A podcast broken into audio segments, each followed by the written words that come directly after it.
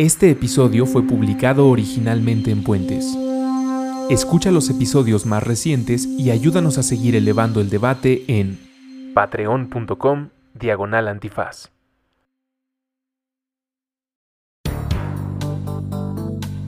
Derecho Remix. Divulgación jurídica para quienes saben reír. Con Miguel Pulido, Ixchel Cisneros y Gonzalo Sánchez de Tagle. Disponible en iTunes, Spotify, Patreon y puentes.mx.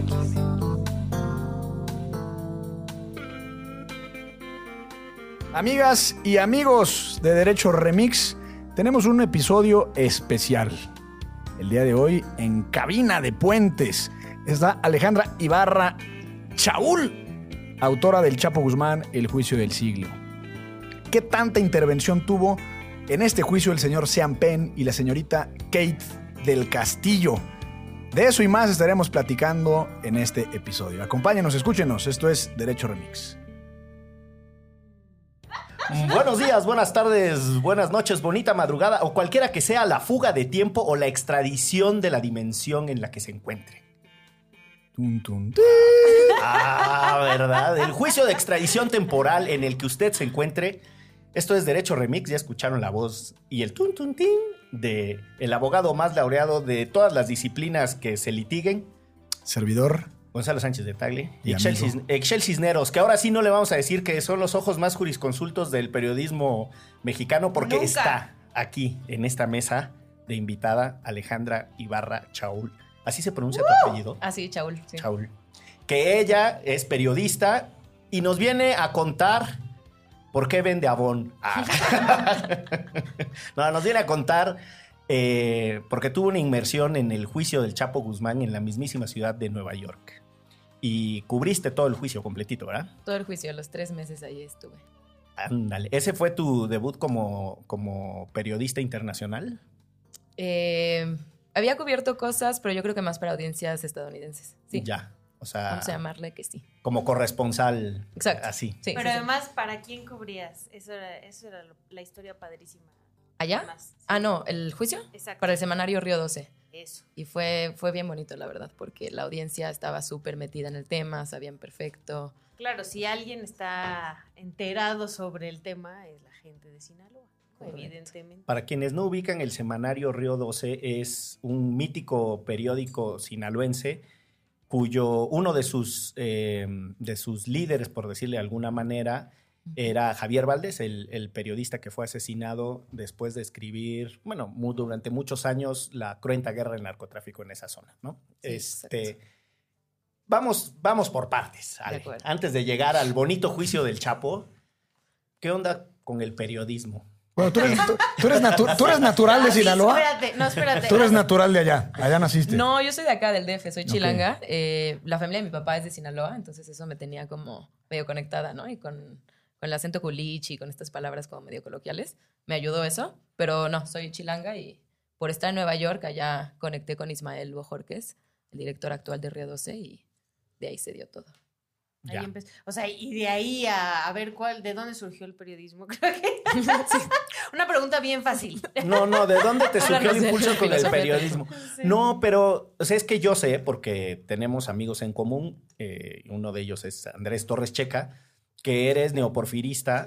eh, Correcto. Entonces, eh, pues es interesante. Yo, te- otra amiga mía, Carolina Roche, que además tenemos un libro juntos, también es, es citamita, Ujú. estudió en Laitán y... Laitán, es En- toda la palabra la- correcta, ¿no? Laitang. Laitang. En- en- Estudió en Laitang con eso, su buena pronunciación de la G al final. Y ella estudió ciencia política en el ITAM porque quería ser periodista, Ujú. pero quería tener muchos elementos. Entonces, no es que llegó al periodismo después, lo tenía claro y era el proceso de, de formación con rigor para ella. No, sé cuál pues sea ya, tu historia. ya me robaste mi respuesta. ¿Ah, sí? Tal cual. No, siempre me gustó mucho escribir y me interesaba mucho el periodismo, pero quería tener una mejor, un mejor entendimiento de los temas sociales que son los que me gustan, eh, para poder después escribir, contarlos y, no sé, como meterme más a la parte periodística, pero no quería tener la preparación más de comunicación, sino la del entendimiento social. ¿Y qué Pero ya después te vas a estudiar periodismo, ¿no? Correcto, sí. Estudio ciencia política, trabajo aquí un par de años viendo si, si la hago en otra cosa que no es periodismo, pero me seguía llevando mi pasión, como hacía periodismo freelance, me metía a concursos, escribía crónica por, en, mi- en mis fines de semana. Y dije, pues no, ya voy a intentarlo lleno y me fui a la maestría ya. Eso. ¿Y en esos dos Allá. años aquí en México, en qué trabajaste? ¿Con algún diputado insospechado o qué? No se puede decir. No, sí. Trabajaba en una consultoría, en la consultoría Integralia, de, donde curiosamente hacía periodismo de datos para el financiero. Ah, es buena consultoría. Sí, la verdad es que aprendí un montón. Integral Y- es la de Luis eh, Carlos. Luis Carlos Ugalde, ¿no? Sí. Y después trabajé en la COFESE, en la Comisión Federal de Competencia Económica. Ándale. Ándale. Que estabas destruyendo, estabas destruyendo monopolios. Correcto. Y la verdad es que me gustaba la parte Sí, y social. la verdad es que perdimos. y ahí sigue la misión. Eh, pero no, me gustaba mucho la misión social de la COFESE. O sea, la desigualdad, eh, los monopolios y la falta de competencia económica, quienes más afecta, como seguramente sabrán, es a la gente de los decibeles, digo, de los deciles más bajos. Entonces, esa parte era, era padre y era como generar contenidos creativos, videos, este, escribir cosas, concursos de ensayo. Será Oye, déjame, me detengo tantitito en el tema de la, de la competencia económica desde una perspectiva de afectación a los más vulnerables o a las poblaciones más desaventajadas, porque es algo que en México no se dice, como que uno oye competencia económica e inmediatamente se imagina así como, pues es que estás del lado del capitalismo salvaje y en sociedades que ya aceptaron ser liberales en lo económico, como es la nuestra, no tener estos órganos de regulación fuertes y potentes, precisamente a quienes se chingan es a los más pobres. O sea, esa es la verdad. En, en Chile hay un caso muy famoso en donde la fiscalía, porque ahí es una fiscalía la que ataca los, los delitos económicos, desmonta un cártel que, o sea, un cártel porque se ponían de acuerdo para operar, eh, que lucraba con el papel de baño, el cártel del confort, le decían. Entonces, Órale. pues sí, ¿y quiénes eran los más afectados? Los más pobres y tienen una afectación pesadísima en la economía de los más jodidos y nadie habla de eso. Claro, sí, en la COFESE, de los casos que más me acuerdo son el de la insulina, por ejemplo, del IMSS, que obviamente los que más afectaba era al- a las personas que necesitaban la insulina. Y había un comparativo, ¿no? Con lo que el cártel de la insulina eh, ganó, se pudieron haber construido, no me acuerdo el dato, ¿no? Pero eran como tantos números de ambulancias, tantas como hospitales, clínicas, etcétera. Y también hay casos como del sobreprecio del pollo, eh, la fórmula para la leche de los bebés. El eh, aguacate no estará ahí porque ahorita está Hay por uno los contra. Coca-Cola, perrísimo. Ah, sí, ese no. Sí. no- no estoy- Este, y te tocó con Hanna Palacios, Sí. que preside- otra itamita. Otra itamita. Sí. Admirable, la verdad. Sí. Sí, le mandamos un saludo a La Hanna Hanna sí ¿no? es buena onda, Sí. se le quiere. O sea, a nosotros sí nos caen bien los itamitas. Ese, hay perfiles de itamitas que uno Bueno, abraza. bueno, oiga, no nos pueden uh, desacreditar así tampoco. Oye, pero es que hablando de competencia económica, a- a- existe una propuesta en México, porque así sucede en muchas partes del mundo, que la Procuraduría Federal del Consumidor, es decir, quien, quien defiende a los abusos que, que determinadas industrias o sectores cometen en contra de los consumidores, debería estar inserta en la Comisión Federal de Competencia Económica, justamente por el vínculo que existe entre el consumo final de, de- de cualquier producto o servicio respecto a las prácticas monopólicas. Entonces sí, pues al final es quien, quien, quien más se beneficia o se desventaja de prácticas monopólicas, justamente es la gente con menos recursos. Volvamos a lo del aguacate. Volve- sí. Eso bajó- me, me bajó el- preocupa. Bajó el 1.2% el, la producción de aguacate y nos enfocamos en 130 exportar. pesos el y kilo, ya, ¿no? pues, Me- Está grave. ¿Vieron vez- el video del aguacate? El No. del aguacate que se pudre. No, hijo, lo voy a poner en la bitácora, por favor. Pagas tanto dinero y además lo dejas madurar y se te pudre. Se te pasa. Es el más divertido. Para que, para que tu hijo te diga, mamá, yo no lo como manchado. tiene una cancioncita. Me pudrí, te olvidaste de mí, me pudrí. De verdad, lo tienen que ver, lo tienen que ver. Y con buen ritmo la chelagüera, ¿eh? Chela, güera, aquí debieron haber visto su, su paso. Me recordó un poco la de Los de Saturday Patreon sí Night. lo vieron. Porque era medio cumbia, ¿no? Era- Por lo que entiendo, sí, sí, sí. Sí, sí, sí, sí, sí, tienen que Sí, verlo. sí estaba como entre Mar Castro, la Chiquitibún y... El otro día me salió, me salió un aguacate con pelos. No sé si a ustedes les ha tocado. Pero sí, como que están fibrosos, ¿no? No, Más con que- pe- con- sí, fibroso, pero como con, con, como, pues como con cepillo. Estaba en CU, me compré un hot dog, su aguacate sí, por favor, abundante porque es muy sabroso. Y de repente volteé a ver mi hot dog y lleno de pelos. Ah, sí. pero, pero no eran del aguacate. Era No, de- sí, ¿Y tú sí, creías sí. que venían del aguacate? No, porque la doña pues es muy higiénica, ¿no? no, es- sí tiene- usa su, su gorrita y toda la cosa. ¿Estás seguro? 100%, 100%, lo prometo. Bueno, vean Bueno, el video del aguacate. La próxima vez le tomo una foto y se lo mando a las redes sociales. No, pues eso sí está tremendo. Ok. Esto fue. Este- esto fue Derecho Remix. Gracias por venir, Ale. No, volvamos El al... aguacate peludo va a ser. Exacto. Porque más en Estados Unidos seguramente el aguacate es mucho más caro. No, Es más aquí. caro si es peludo. Yo llevo tres años sin comer aguacate. Ahí está. obviamente. Si aquí cuesta 130 pesos el kilo, allá debe ser como de aquí. Y tiene razón, si es peludo es que es más, está más fornido, ¿no? Es que ya es tarde, Es puberto. Sí, sí, sí, sí, sí. Muy bien. Eh, entonces, después de salvar eh, la competencia económica en este país, de romper tres, cuatro monopolios y de atacar frontalmente a la oligarquía que... La pesadilla de Slim, llamémosle, La ¿no? pesadilla de Slim. Dijiste, pues ya me aburrí de esto. ¿Qué? Agarro mis tiliches y me voy. Agarro mis tiliches, me voy y ya armarla en el periodismo. ¿Y a dónde fuiste? ¿A Nueva York? A Nueva York. Hacer la maestría en Colombia. Ah, Ah, eh, nada más y nada menos. Con, Ahí nomás. Con, con Anya Shifting, o ¿cómo se llama esta mujer? Anna Schiffening está, Anna pero Schiffening. en el de mm, eh, políticas públicas. Ah. Especialidad en medios. Ya, no está en la escuela de periodismo. Ok, ok. El- al- a la maestría a la que tú fuiste han ido connotados mexicanos. Guillermo Sorno es de esa. Sí, es de esa. Ya, muy bien. Esteban Illades también. Ah, sí, mira nomás. Entonces, fuiste ahí y qué? ¿Y ya hablabas inglés o llegaste ¿Y a aprender? Oye, no, en serio sí llegué como muy, estaba muy este, fuera de práctica mi inglés y al principio sí era como que te empiezan a ver con cara de que te quieren entender. Ajá. Tú como puta, qué incómodo, ¿no? Y ya. O sea, aplicaste la de lo entiendo bien, pero se me complica. Lo entiendo le- ya, ya, perfecto. ahorita Sí, ya. lo Nada entiendo, más sí me lo entiendo, cuesta. pero no lo hablo. Me cuesta Soy más penosa. ¿no? y ya, bueno, poco a poco se aceitó el inglés. Y ya. Y me solté. Y ya, y ya si quieren, sí, lo hablamos en inglés. Ah, Ándele. Pero aquí nosotros no hablamos inglés. Solo italiano, Sí, sí, latín, solo inicio. Estaba como... Sí. Sí, y un poco de lenguas romances, pero ya en extinción, pero ese es otro tema. Oye, entonces ya, de- terminaste la maestría, eso sí lo leí en, en tu libro y dijiste, pues, ¿y ahora qué hago, no? Como ya tengo mi título de, de periodista internacional, ¿ahora qué hago con él, no? ¿Qué se hace con esto? Ahora que puedo reportear. Este, terminé y me quedé trabajando un año con el decano de la universidad. Me contrató para cubrir migración con él. Estuvimos cubriendo migración para el New Yorker. Temazo. Temazo, sí. Y la verdad es que él, él tenía una visión bastante estructural e institucional de cómo abordar el tema de migración. Fue padre. Fuimos a un par de centros de detención, vimos como las leyes alrededor de migración, el desorden que se traen allá, cómo creció tanto este aparato burocrático. Y fue súper, súper entretenido. Y al final de ese, de ese año cubrimos una historia de un periodista mexicano que estaba en Estados Unidos en exilio por amenazas al, del ejército. Y todavía ¿Cómo? estaba bien. Si eso no pasa. Eso no pasa acá.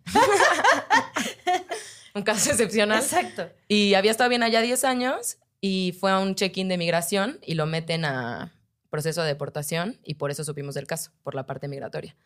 Y lo deportaron. No lo deportaron. Cuando lo entrevistamos nos habló desde el centro de detención en El Paso y nos dijo, pues yo no sé cómo lo van a hacer, yo me quedo en el centro de detención pero no regreso a México. Y al final hubo un montón de, de activismo, como que se alzó mucho el tema. Salió de ahí y le dieron un fellowship en una universidad, creo que Wyoming, no me acuerdo, Michigan, no sé, eh, de escribir. Y, pero a partir de ese caso, cuando yo estaba haciendo la investigación, como todo para que mi jefe escribiera la historia, eh, me puse a buscar los trabajos de él y no los encontraba, ¿no? Entonces dije, bueno, pues si no están los trabajos de él, ¿dónde están los trabajos de los periodistas que han asesinado? Entonces me puse a buscar un montón y vi que no había nada que los agregara, no hay un acervo, no hay como una biblioteca en línea de estos trabajos y varios están desapareciendo porque muchos son en Internet. Entonces, al mismo Columbia tiene un instituto de innovación de medios, propuse hacer este acervo y me dieron un grant para empezarlo. Un acervo de las notas de periodistas que han sido asesinados en México. ¿Te entendí bien? Correcto. Que son más de 100, por cierto. Sí, me estoy basando yo en los datos de CPJ, del. Comité de Protección de Periodistas, y me parece que en el momento en el que nosotros dejamos de incluir periodistas al acervo, eran 104, desde 2000 a la fecha.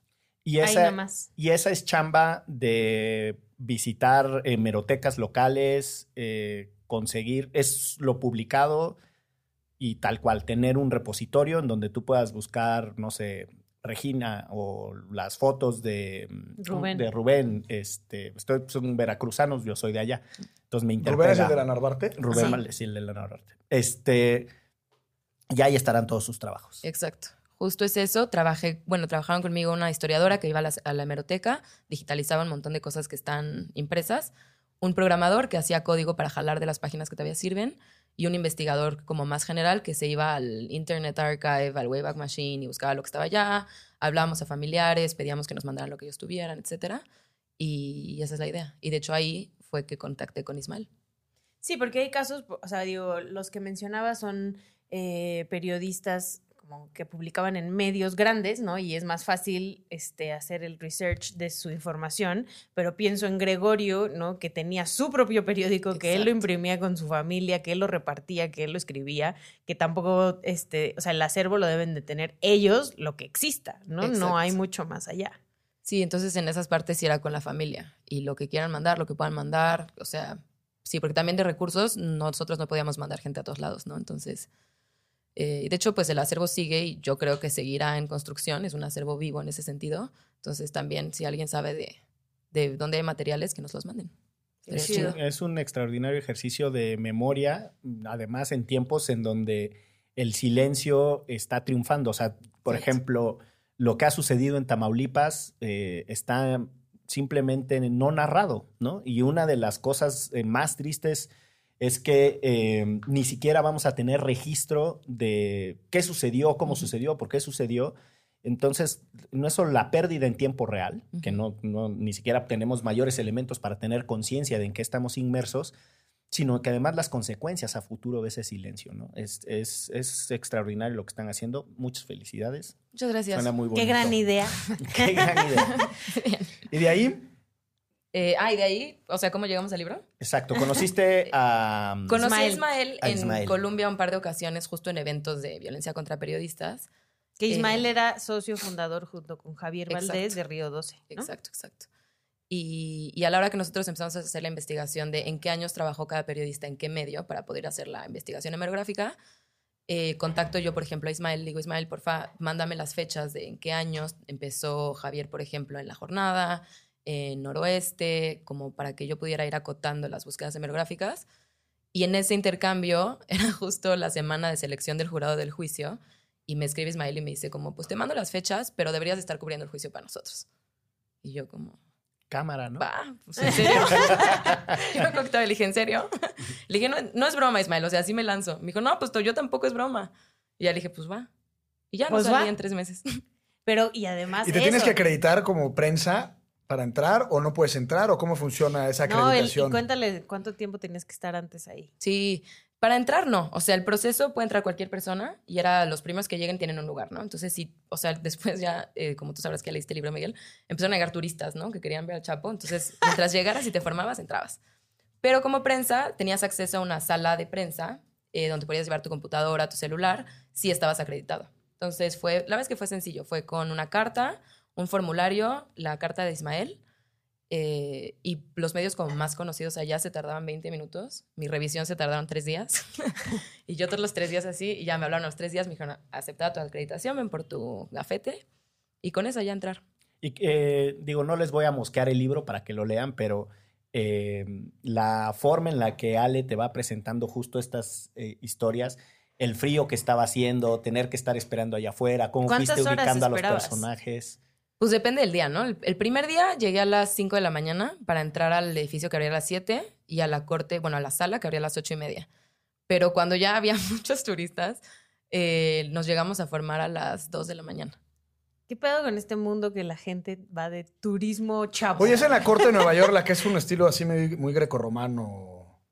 No, esa es la de Manhattan. Esta fue en el distrito este que está en Brooklyn. Entonces es un edificio de cristales como muy moderno. Normal, sí, sí, sí. Este, el que se veía en la tele. El que se veía en la tele, diseñado por un argentino. Qué cosas. Ahora, no tiene nada de malo el turismo judicial, es muy de nerds. Pero yo cuando vi, yo, yo, Pero yo más bien creo que ahí no era, no era tan judicial. No era judicial, era ver al Chapo. Sí. No iban a, a, la sentencia, aplaudirle al jurado y a ver cómo el, hablaba el juez. O sea, realmente era abogados. Era, era, pero sí era turismo. Yo fui a la, a la sesión de la, de la Corte de Estados Unidos, de la Suprema Corte, la de la ley de Arizona, la no me acuerdo. ¿A la SB 700 algo? A esa mera. La Muy interesante. Esa, esa, esa. Sí, sí, sí. Yo, eh, una pregunta, ¿es como la ley y el orden y dicen all right? Sí, cuando entra Es súper solemne, o sea, dices como, güey, estoy en una película. y suena tin, tin, como en la ley y el orden.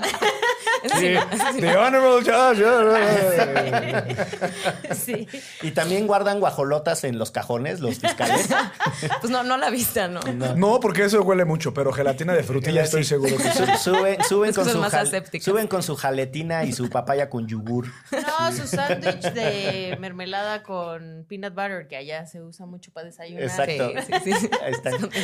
Bueno, en una, en una parte de- del libro, Ale cuenta pues, que casi que no podían ni tomar agua pues, para no salir al baño y perder el lugar, ¿no? Que habían ganado. Sí. O sea, si te levantabas del lugar, El primer ¿te lo día. rapiñaban? El primer día era, si te sales al baño, si te sales a mandar una nota, si te sales a tomar agua, si te sales a comer, ya, pierdes tu lugar.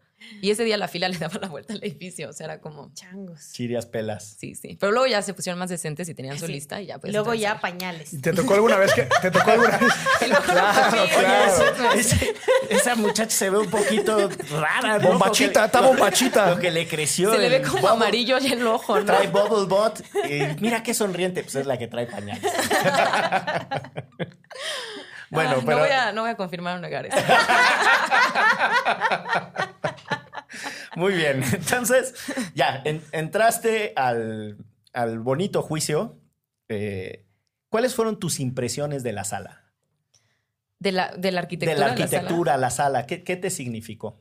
Mucha solemnidad. O sea, era una sala muy imponente, muy bonita, muy limpia. Las, las bancas de madera, todo como muy espacioso. La, la bandera de Estados Unidos, el juez, todo el mundo súper serio. Los alguaciles con un nivel de seguridad. O sea, que si veías al Chapo durante más De seguridad rato- en sí mismos, ¿no? ¿O te refieres a la seguridad? Las dos, las dos, las dos. Pero sí, o sea, el encargado de la seguridad principal era un tipo que era como un vikingo. O sea, era como. Claro, pues que es un el, el Marshall es un alguacil que además es una función. Alguna vez hablamos aquí del contraste de las cortes de Estados Unidos y las de México, porque la persona que trae a quien va a ser enjuiciado de donde está recluido al, al juzgado es una autoridad distinta a la que está acusando y a la que está juzgando. Sí, O es sea, como la autoridad penitenciaria, Sí, digamos. son tres partes. Entonces, justo los Marshalls pues, están bien seguros de sí mismos de andar acarreando gente bien peligrosa, sí, ¿no? y este era especialista en cortes de crimen organizado. Ay, cabrón. O sea, el tipo tiene un... Y suponemos que también tienen motivos para estar seguros. Deben de saber defenderse muy bien, ¿no? Ante algún peligro inminente. Pues el peligro no es el Chapo, porque no es como que es karate. Ah, pero la, turba, la turbamulta o algo así, ¿no? Sí, bueno, uno, yo quer- querría creer que sí, ¿no? Nos mantuvieron bastante bien a todos. Sí, bueno, entonces la sala todo muy pulcro, todo muy limpiecito, sin guajolotas To- Sin en- guajolotas, No, deja sin tú. olores. Gonzalo tiene que contar otra vez lo de las carnitas. Este, a El- ver si el- sucede el allá. perol. El perol. Te cuento, mi querida. En una ocasión yo estaba muy mozo y trabajaba en un despacho de litigio.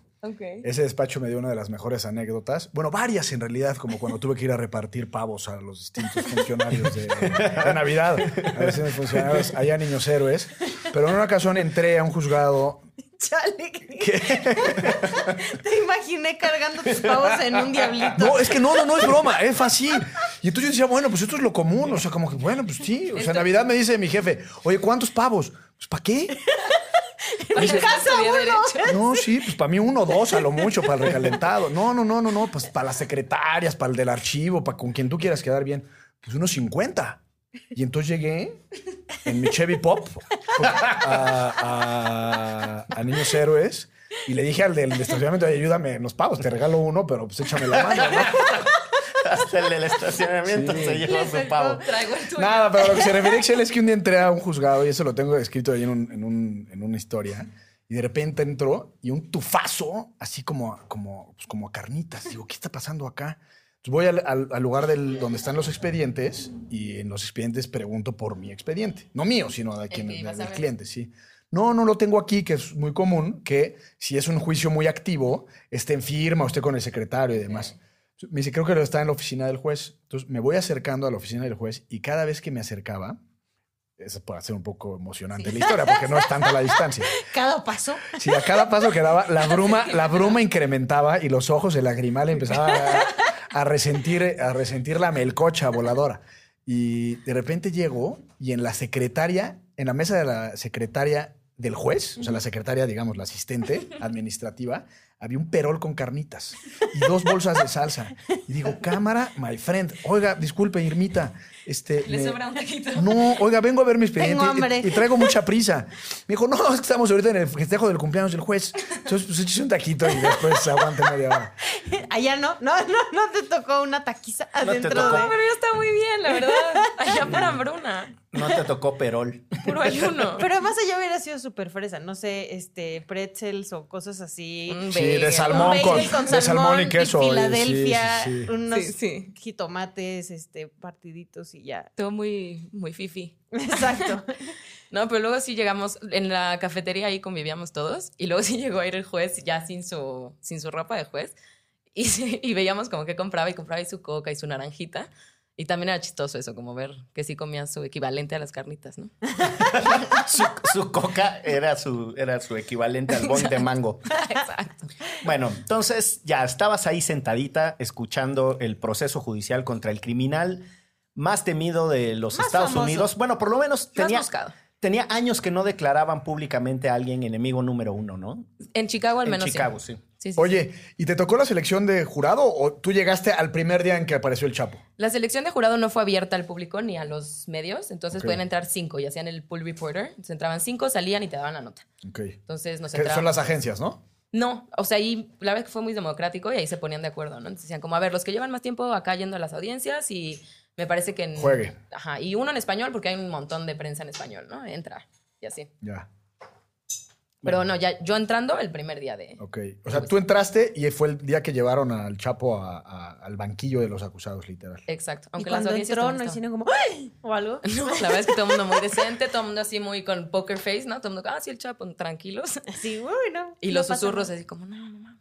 Me volteó a ver a mí también, güey. ¡Me está viendo! Tal cual, tal cual. Al piso, al piso. Oye, y sí es muy chaparrito, ¿no? Como parece ser. Sí, sí, es chaparrito, es chaparrito. Y la verdad que se ve, se ve ahí tranquilo, normal. Un Sereno. Señor, buena onda. Buena onda se ve. O sea, sí, es que O sea, pero no, eso es importante, eso es importante, como, como cuate, así como perecho unas cervezas. Sí, sí se ve amable, se ve amable. Ok. O sea, llegaba, saludaba súper atento a sus abogados a cada uno de la mano, volteaba a la sala, como que se fijaba quién estaba, buscaba a su esposa con mucho como... La señora ilusión, Coronel, ¿no? La señora Coronel. Y ya. Y la señora coronel chida, ¿no? También. La señora Coronel al principio era muy estoica, muy reservada, y yo creo que comprensiblemente, porque lo que salía de su boca, todos... ¡ah! Em, y luego se fue relajando. Uy. Y ya al ¿Qué final... implicó ese relajamiento? Se quitó las gafas, comentaba con... con- Comentaba. Echaba la chacota. O sea, por ejemplo, al principio, el día uno, ¿no? Se quejó con los abogados de la corbata que traía el Chapo. Y dijo, no, no se ve guapo con esa corbata, ¿no? Y pues todos los medios, no, no, no, no. Dice que no se ve ¿no? guapo. Y como que volteó y dijo, no hagan chisme, no escriban de esto, no sé qué. Y todos como, no, pues too late, ¿no? Todos vamos a escribir esto. Y además dijo, no hagan chisme, no escriban de esto. Y el abogado que contestó, no le pidan peras al olmo. ¿qué? El abogado le dijo, como estamos ahorita presionados por otras cosas, este, pero ya puntual, en- con- eh, conforme avanzaba todo, ya al final platicábamos los reporteros entre nosotros, como, ¿qué onda? Vámonos a cenar o algo. Y ella intervenía, ¿no? No, pues ¿dónde las chelas? Ya como que era una cosa mucho Ay, más ¿se fueron a relax. echar chelas con ella? No, pero platicaba. Pero hubiera pichado la peda de 15 días, ¿no? Yo creo. Y de, to- de todo el edificio en donde estaba el... O de todo Brooklyn, ¿no? Prontamente. Para, para todo fin práctico. A ver, peda para todos los que tengan este código postal. Oye, una de las cosas que se discutió mucho en México sobre el Perdón, no juicio- peda, perico para todos, ¿no? Sería lo más, este, Yo iba a sería decir lo más peda, pues, acertado. pues si quieren. Pero es que viene incluida, pues. O sea, lo que pasa es que la peda es, Es el, Claro, tienes, tienes, claro, tienes toda la razón. es el agregador. Sí, sí, O Sí, sea, hay que ser sutil, venía- hay que ser sutil. Venía la banda, venía la Cheyenne del año y todo. Em, Tu cuerno de chivo en la... Estás con, con cacha de oro y todo. Eh, en México vean. se dijo mucho, eh, así como fue un momentazo del juicio, cuando tratan de implicar a los expresidentes y dicen, pues resulta que esta estructura criminal maiciaba a dos expresidentes de México. Anda la osa. A quienes no mandamos a saludar. No, No, ni de para chiste. nada. A esos no. ¿Cuál fue la sensación en la, La en- sala. en la sala? La primera mención fue el primer día. Entonces, Ah, sí, ¿Con eso abrieron los cabrones? con eso abrió la defensa, sí. y de hecho, pues fue el encierro este. eh, no empezó el juicio, se retrasó el inicio y empezó hasta las 4 de la tarde, me parece, o hasta las 3. Entonces dijimos, pues ya no va a haber chance de que digan lo que van a decir, ¿no? Fue la fiscalía, terminó y tuvo un cachito la defensa y lo primero que sacó fue eso, ¿no? Los presidentes. Entonces yo creo que Específicamente eran Calderón y Peña Nieto, ¿no? eh, dijo, lo dijo como el actual y el anterior presidente. Ok. Entonces, pues sí, eran. Eh, y en ese momento, yo creo que, sobre todo para los periodistas, fue como, ah, lo que habíamos estado esperando. O sea, el ayuno, la desvelada, la espera, el no ir al baño, todo fue como. Ya tenemos nota. Sí, fue como, no manches. Entonces, pues fue como una euforia muy fuerte. Este, Ya es- les, les habían dado la de ocho columnas, por la de lo ocho menos. columnas, exacto. Ahora, el- los juicios en Estados Unidos tienen esta cosa del registro documental muy restringido. O sea, por ejemplo, en- no en todas hay salas de prensa. En algunas ves a los reporteros apuntando a mano. Ah, no, sí no, no se puede, no se no puede les meter. dejaban meter a la sala la Lo que- y ni el celular, No. según entiendo, ¿no? Bueno, no se toman fotos, hacer- por eso se hacen las, las Exacto, dibujos. no se- Exacto. Lo no, compu y celular, cuando tenías la acreditación, lo podías dejar en el sexto piso y en el otro extremo del edificio. Entonces subías, anotabas, pluma y papel y regresabas a pasar tus notas. Pero sí, no podíamos entrar. Estando ahí en la sala no tenías ningún... ¿Y qué, qué tan complejo es seguir los tecnicismos de, del, del diálogo, del contraste entre la parte acusadora, contesta la defensa, tal, los cuando hacen referencias, no sé, a criterios de las cortes, etcétera, desechamientos de pruebas, la petición de borrar cosas de los registros judiciales que en, en los procesos de Estados Unidos son es como un punto esencial, exigir que se borren del registro del, desahogo Y del caso ustedes, cosas. jurado, no tomen en cuenta estas Exactamente. Y ya ven, yo Eh. veo la ley y el orden. Es que yo voy a decir, la verdad, ver esa serie sí ayuda. O sea, sí ayuda un montón. O sea, más o menos, y esas me encantan a mí igual, las películas así de los juicios, ya todas las veo, ¿no? Sí ayudaba y, y en general es bastante fácil de seguir porque Sí. son muy claros y les importa que todo quede muy claro en el récord de escrito. Y hay algunas cositas, sobre todo en las objeciones, muchas objeciones que hacía la fiscalía de repente, en general sí como que decían cuál era la objeción, ¿no? Objeción, eso ya se trató antes. Objeción, este, está mal for- formulada la pregunta, como cosas así. Pero de repente sí se echaban una como, objeción 403. Y yo como, órale, cámara, ¿no? Ya las apuntaba. y la verdad es que servía estar ahí diario, porque te empezaron a ubicar, los abogados sabían quién eras, los demás periodistas, todo. Te subieron a Entonces testificar. ya me dijeron, A ver, Ella esa va a abuelita, explicar. tiene, esa abuelita tiene familiares en Sinaloa, que pase. que pase y explique la objeción 403. Exacto. No, pero ya sí me acercaba a los abogados y les decía, oye, pues esto más o menos me ha quedado claro. ¿Qué es la objeción 403, no? Entonces ya te decían, ah, bueno, estás poniendo atención. Y ya te explicaban. Pero pues en general sí bastante... ¿Y el, y el Chapo en algún momento subió a testificar? ¿O no, nunca no lo quiso. subieron al banquillo? No quiso. Es Decidió parte no. de la discusión de por qué él no, no habló.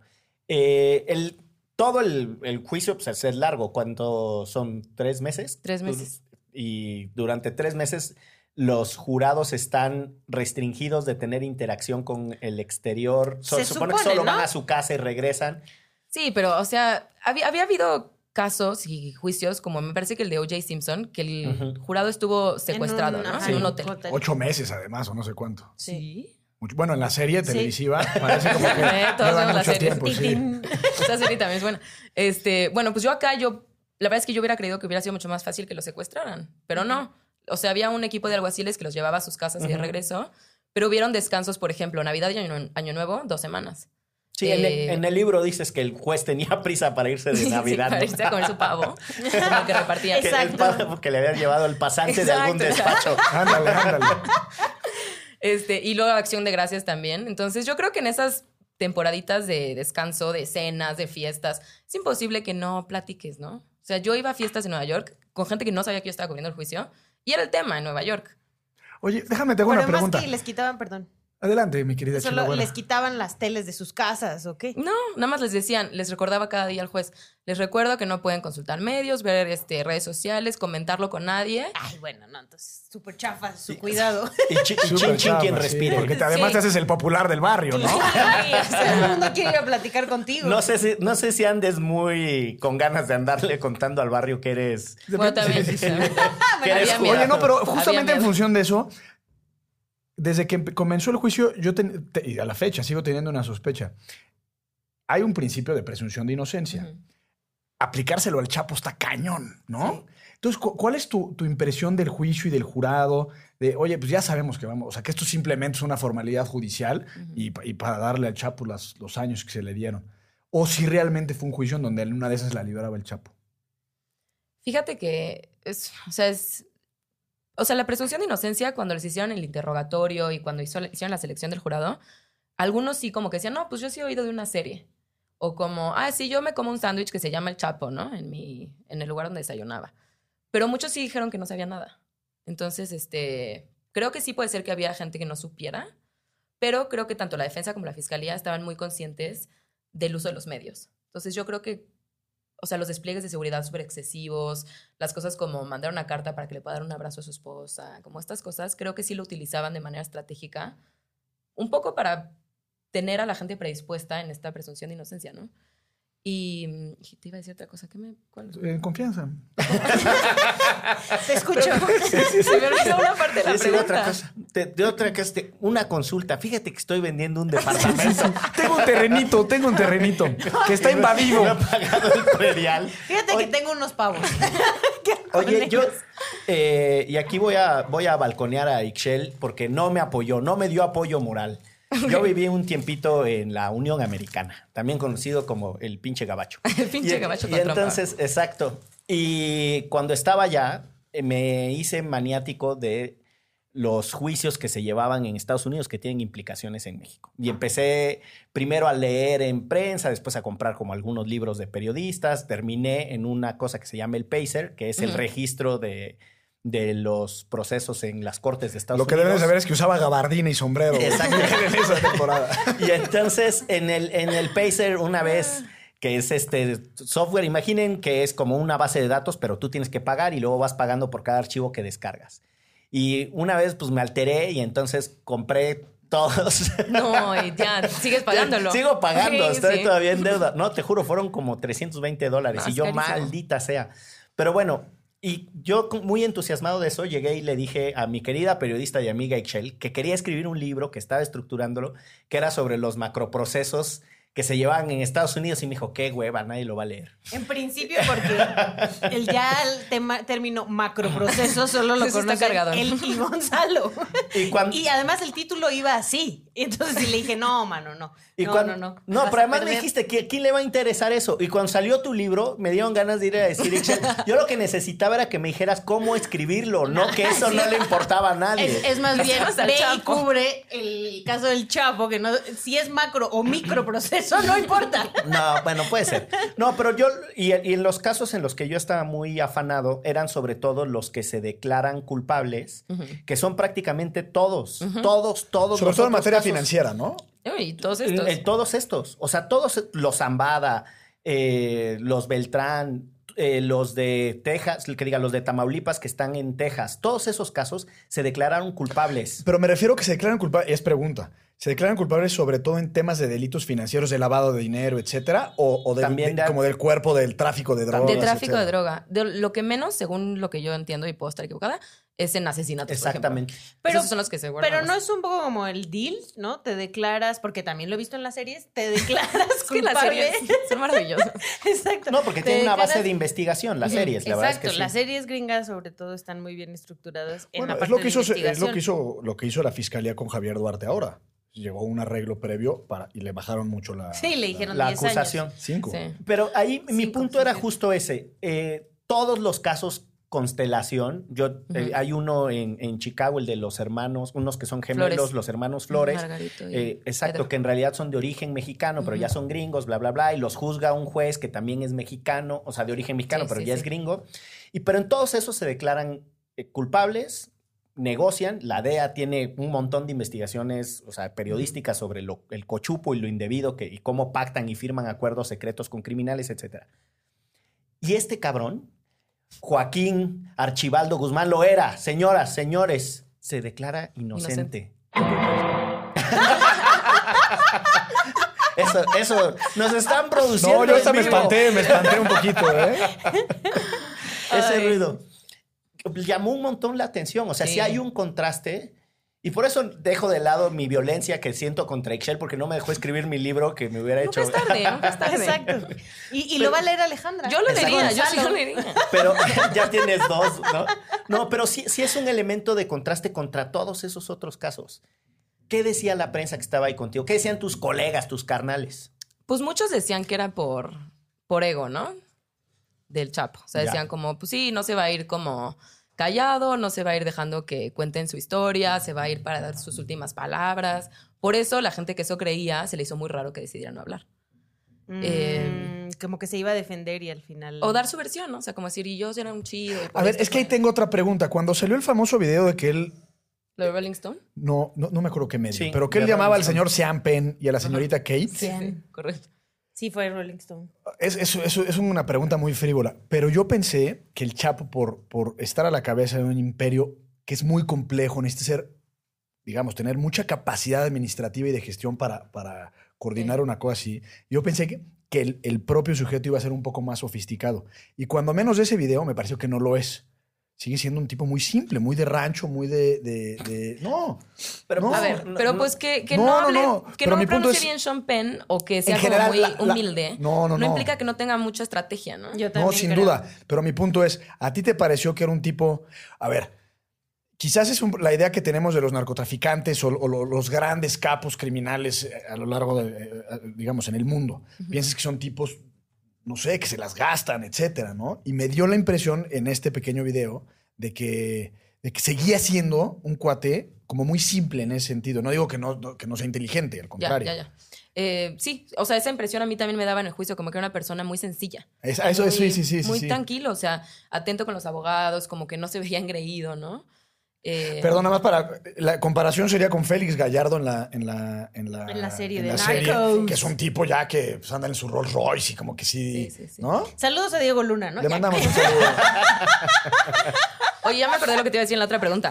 Otra parte que fue interesante en la presunción de inocencia fue que después de todo el juicio, después de toda esta evidencia, de todo este proceso, pues los periodistas creíamos que el jurado se iba a tardar 20 minutos, ¿no? Que iban a decir como ya culpable. Y que se tardaran seis días en deliberar y pidieran tantas pruebas para volver a revisar ciertos testimonios y tuvieran tantas preguntas, fue como, ¿qué pedo, no? O sea, Pero si sí es culpable. Sí, y de hecho esa fue como una de las grandes victorias del equipo de la defensa y Jeffrey Lichtman decía como, claro, los hicimos dudar. Es que hay, hay una, bueno, dos cosas. Una es el personaje que construyó la acusación eh, lo hacía cabeza de una estructura criminal y el cerebro que controlaba todo. Y entonces, desde esa perspectiva, se tenía que juzgar.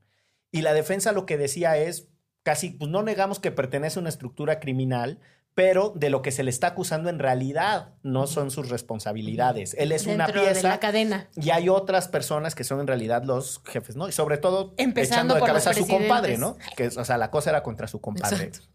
Eh, y hay una cosa en el sistema judicial de Estados Unidos que a Perdón, ¿Que es el nosotros... Mayo el compadre? Sí, que a nosotros nos cuesta el Mayo Zambada, que es el que alguna vez se fotografió con Julio Scherer, para quienes lo ubiquen y pongan eso en la bitácora del proceso, porque también es un, un momento, Sí. un momentazo de la, de la vida de este país y del periodismo periodismo. mexicano.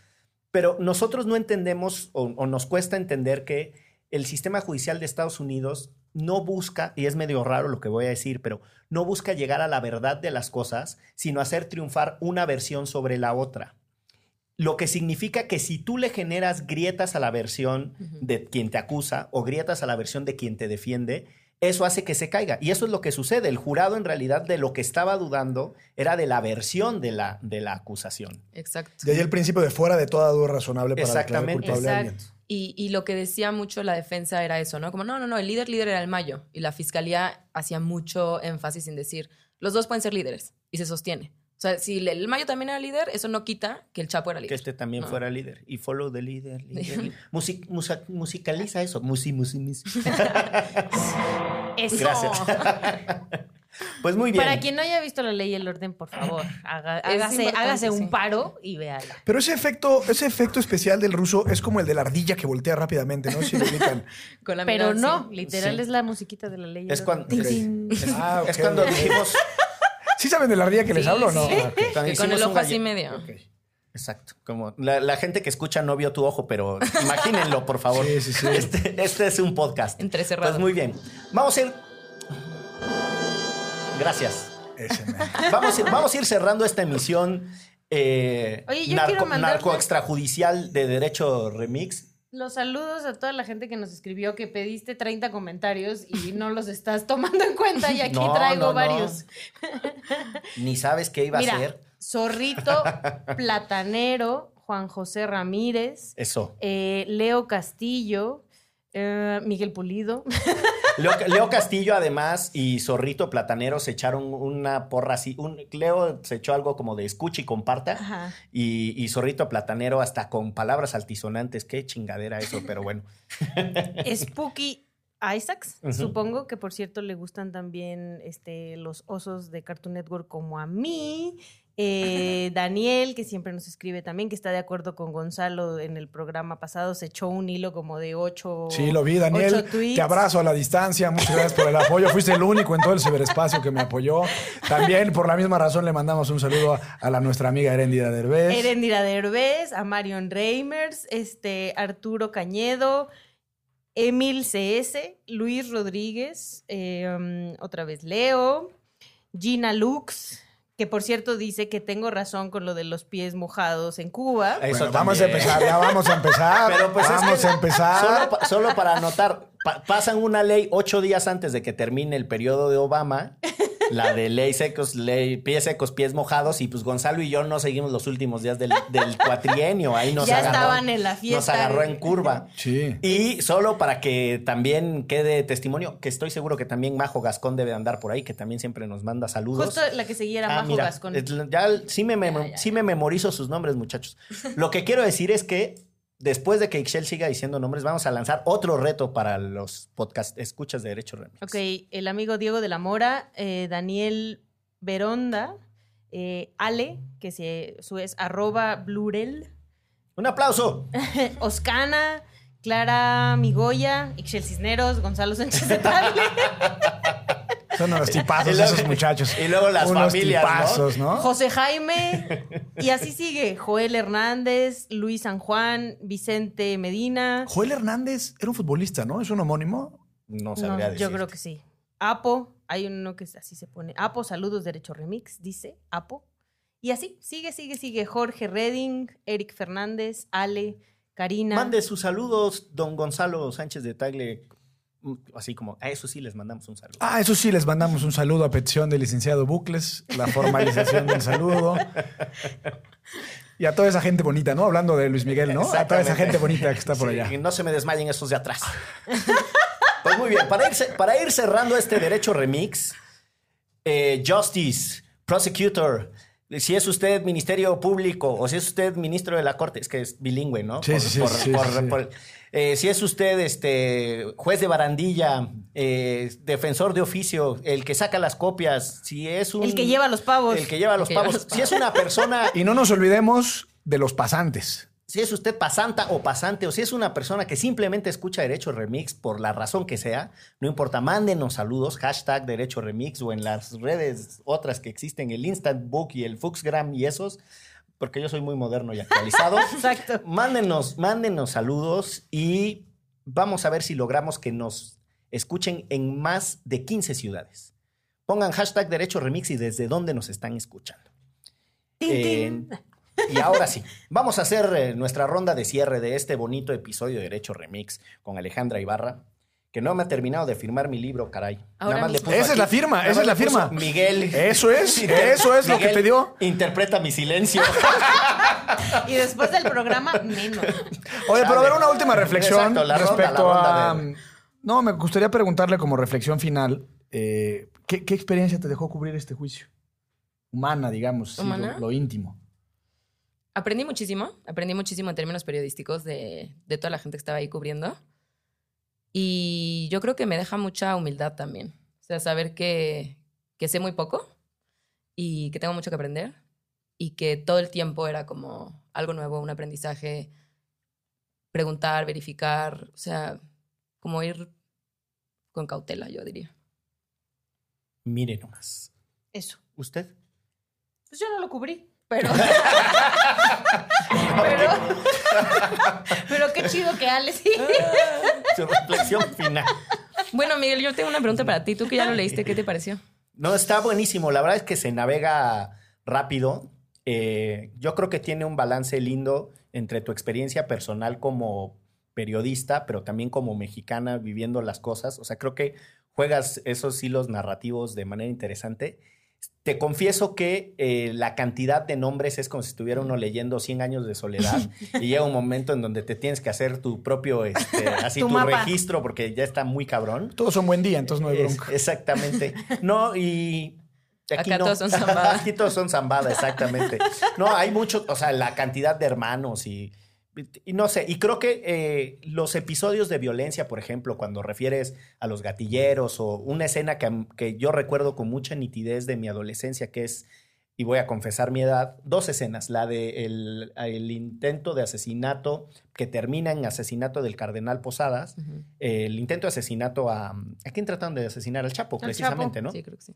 Y, y el intento de asesinato a los, a los hermanos, eh, ya no me acuerdo, pero lo acabo de leer en tu libro, pero que es en la discoteca Cristín de Puerto Vallarta.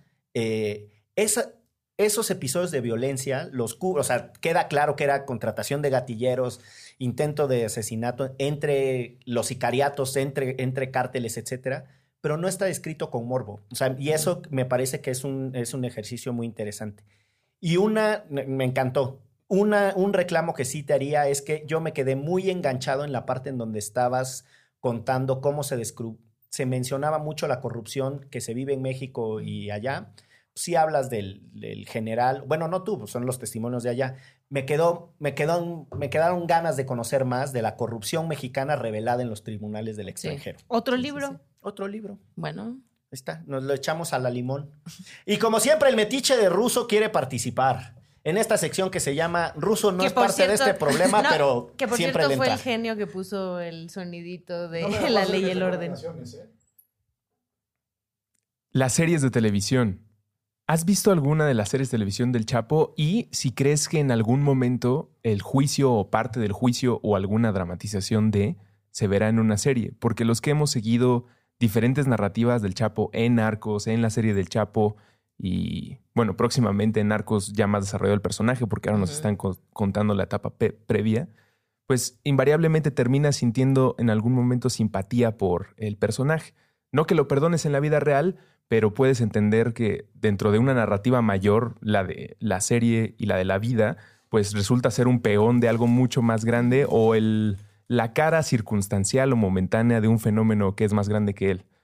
Pero eso en algún momento crees que esté en una serie y si sí, ¿en cuál sería? Si es que has visto eh, alguna de las que está. las veo todas y esto es- creo que es polémico, pero creo que son buenas e importantes porque coincido contigo, creo que lo que hacen es tratar de entender el fenómeno y no solamente satanizar, ¿no? Y creo que parte de lo que pasa con el Chapo es que usan esta figura del malo malísimo para justificar lo que quieren hacer en Estados Unidos y también en México en cierta medida. Y lo que intento un poco hacer con el libro, tú me dirás, Miguel, si lo logré, es hacer eso, ¿no? Como decir, a ver, es una pieza dentro de una cosa mucho más grande y, y a mí me gusta tratar de entender cómo pasó esto, ¿no? Estaría, yo creo que estaría padrísimo que hubiera una serie, una serie también tal vez más al estilo legal, como del proceso judicial. Eh, pues sí, me la imagino en Netflix, pero la verdad es que en términos de que sea saga de otra o algo así, no lo sé. Eh, y el actor Alejandro Eda, que, que hace del Chapo en Narcos México, fue a estudiar su personaje. O sea, ahí estuvo y todo, y eso me pareció simpático también, de su parte. Esa es como una nota de color muy interesante, ¿no? O sea, el actor que le correspondía a la interpretación, ahí estudiándolo en vivo y en directo. Hace rato Miguel decía que el problema en el juicio no es que perdones o no al Chapo, sino si cree o no las personas que son parte del jurado, la narrativa o la historia que está contando, vamos a pensar, la DEA o, o el FBI o el gobierno mexicano, ¿no? quien, quien esté acusando o quien presente las pruebas. Las series que has visto, dices que, que las ves todas, ¿consideras que lo que están presentando y lo que el público está leyendo es la narrativa de alguien? Porque pues yo sí veo diferencias en cómo se muestra eh, el cártel de los sapos o Sin Tetas No hay Paraíso a cómo lo contó Narcos. Y mi lectura, sin saber mucho del, del caso judicial, es que cada quien te está presentando lo que el gobierno que la está produciendo o los capitales involucrados quieren que se sepa. Sí, la verdad es que voy a acotar mi respuesta anterior. Exageré, no las veo todas. Sí, el Este- Señor de los Cielos. Exacto, La Reina del Sur. Eh, por ejemplo, la, La Reina del Sur no la vi. Leí la novela y luego la empecé a ver y no me gustó la producción. La grabaron con un celular, ¿no? La grabaron con un celular. Veo, híjole, ya voy a sonar mal, pero veo las que me gusta su producción. Entonces veo El Chapo por Univision y Netflix, veo Narcos Colombia y México, eh, vi la de Tijuana, que pues es como relacionada. No veo, no he visto otras de, de grabación de celular. Em, pero creo que sí, creo que también depende de quién las produce, como dices, ¿no? Y por ejemplo, las que producen, creo que las que producen Univision, las que producen Netflix, intentan hacer un acercamiento con más investigación detrás, con más como marco periodístico. Y, y además en la investigación hay varios periodistas involucrados. Ujú. Y en el ambas. guion, ¿no? Sí. Y nada, vean Narcos México. Ah. Mi jefe trabaja ahí. Compren el libro El Chapo Guzmán, El Juicio del Siglo. Es de el sello Aguilar. Esto es Penguin Random House. Sí, el Penguin Random House en su sello Aguilar. Eh, está bien bonito. Y además, si tienen la suerte de conocer a Alejandra, les pone su nombre en la primera página. Al mío le puso Miguel. Coma. Coma. Pues bien. porque va a seguir. Ah, ok. Pues. eh, Un par de Gonzalo, recomendaciones. Una favor. serie de Netflix que se llama When They See Us, que cuenta la historia de, de- en 1989, que a una mujer la, la agredieron sexualmente y casi la asesinan en Central Park en Nueva York. Y al mismo tiempo en que sucede ese, ese hecho, había como 30, 40 pubertos jugando en, en- en- en Central Park. Entonces la fiscal dice, tiene que estar vinculado esto a la fuerza y le desgracia la vida a cinco muchachitos de 14, 15 años por tratar de forzar, digamos, la acusación y al final, como sucede en estas historias, cinco años después encuentran al verdadero malo. Entonces, esa es una, una de mis recomendaciones, porque el sistema gringo, aunque lo vemos como si fuera impoluto y completamente imparcial, está también plagado de errores y, y- y defectos institucionales. Y otro, en nuestra realidad mexicana hay un libro medio difícil de conseguir, pero es un libro bellísimo que se llama El jurado de el papá de Demetrio Sodi, se llama Demetrio Sodi, y cuenta las historias como en, todavía en el 20 y 30 seguía habiendo jurados en México. Entonces ya sabes que típico caso como el de la Mataviejitas, en el jurado en el 1920. Órale. Entonces es muy divertido. Yo, pues vean la ley y el orden. La que más les guste. V, Criminal Intent. Hay miles y miles de capítulos. Y de verdad les explica un montón de cómo funciona el sistema judicial en Estados Unidos. Y mm, no es exactamente el perfil de recomendación de Gonzalo, pero ahora que el sistema judicial en su ala criminal, o sea, en su, en su justicia penal mexicana está cambiando a un, un modelo acusatorio, es importante que tengamos un periodismo judicial serio en México. Lean a Arturo Ángel, a quien además le mandamos un saludo. Le mandamos un saludo. Fraterno y a- coloroso. Fraterno y caluroso. Y lo invitaremos pronto para que venga aquí, porque hay que cubrir también lo que sucede en, en los juzgados mexicanos. Eh, es muy importante que tengamos el- los ojos bien atentos a la justicia nacional. Oye, y ya que estamos hablando de Arturo, pues cáiganle con unos pesitos para Animal Político, que están en su campaña de recaudación de fondos. 200 pesitos mensualmente por el buen periodismo. Totalmente Cáigale, a, fa- cáigale. a favor del proyecto de la ministra Cisneros. Y ya que estamos recomendando ese tipo de cosas, hay un evento en Casa Criatura eh, que ya conocerán. Quienes son Patreons de Puentes pueden tener acceso a él. Son unas mesas de cine que organiza Cine Garage, un programa hermano de Derecho Remix. Están buenísimos. Vienen personas relevantes de la escena del cine mexicano, de la industria del cine mexicano, a tener diálogo directo. Es cupo limitado solo para Va a estar Al 30 Pacino. personas. Va a estar Al Pacino y va a estar también este, este otro muchacho mexicano muy, muy famoso. Connotado. Sí, muy connotado. El güerito, el que hizo Titanic. Ah, ya, ya, ya. Esto fue Derecho Remix. Derecho Remix. Divulgación jurídica para quienes saben reír. Con Miguel Pulido, Ixchel Cisneros y Gonzalo Sánchez de Tagle. Disponible en iTunes, Spotify, Patreon y puentes.mx.